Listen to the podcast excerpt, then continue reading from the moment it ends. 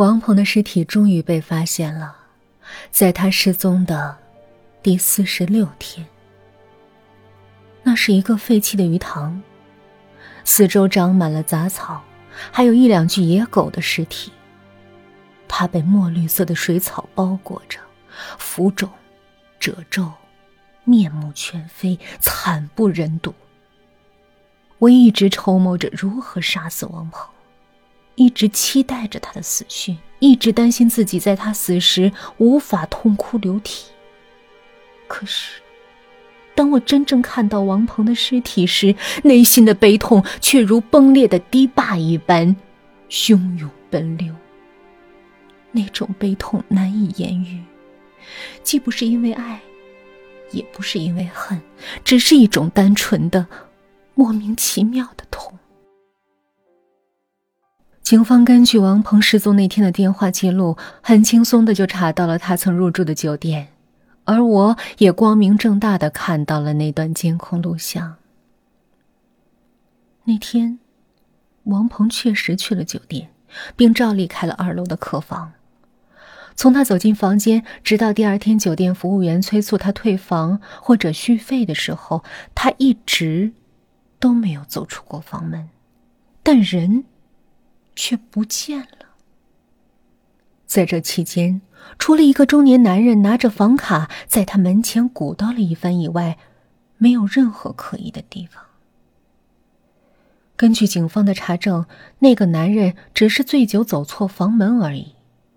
后面的监控录像里也确实看他顺利的打开了隔壁的房门。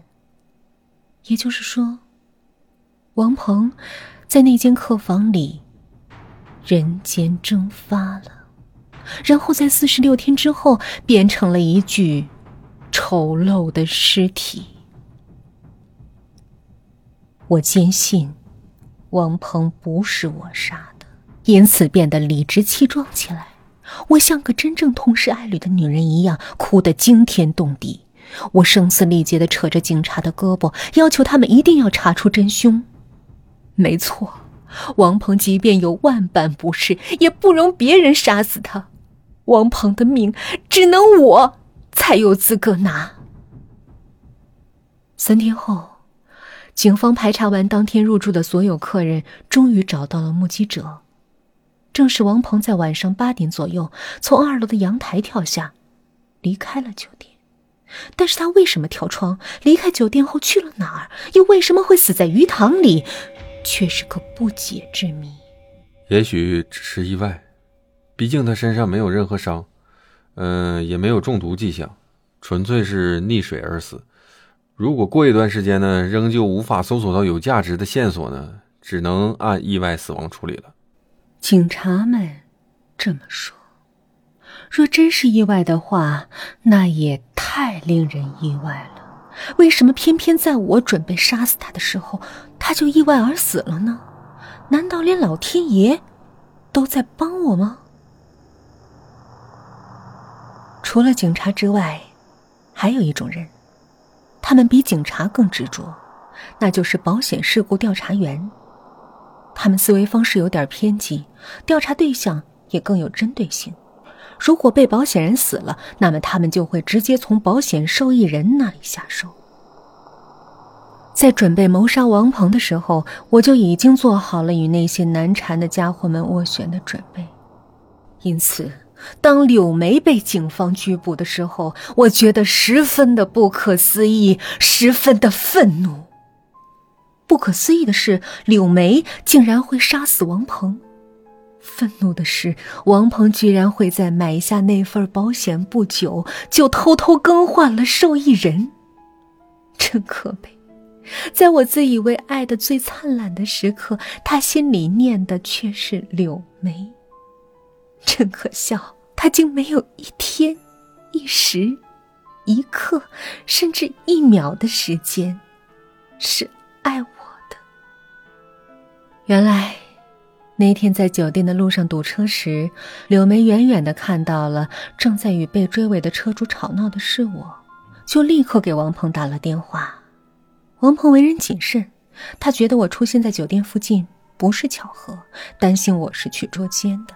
就立刻取消了和柳梅的约会。就在他收拾好东西准备离开的时候，那个醉酒的男人看错了房间号，拿着门卡在他门前一顿鼓捣。王鹏以为是我叫来了服务员开门，一时又想不出酒店开房的借口，干脆跳窗而出。离开酒店后，王鹏径直去了柳梅家，然后被淹死在了浴缸里。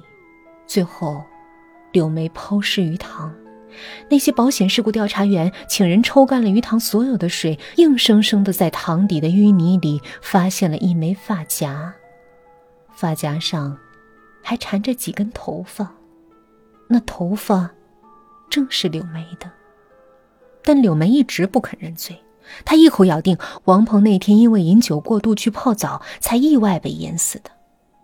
他害怕自己报警后有口难辩，再加上留一个有妇之夫在家洗澡本身就是一件败坏名声的事，这才决定抛尸。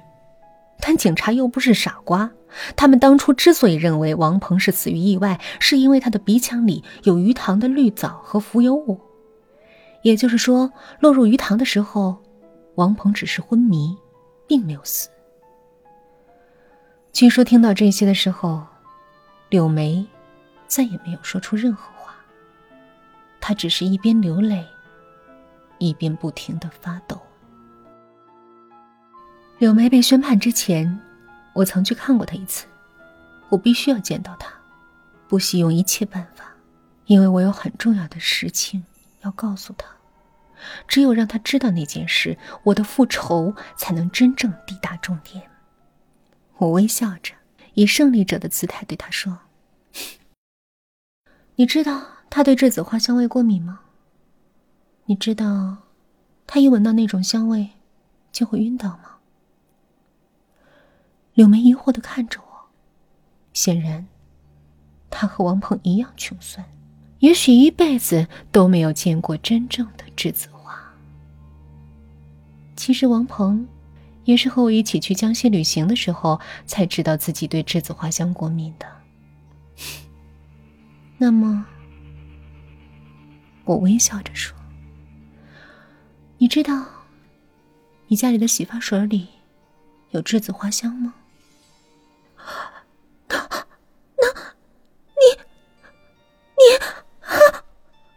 柳梅惊讶的捂着嘴。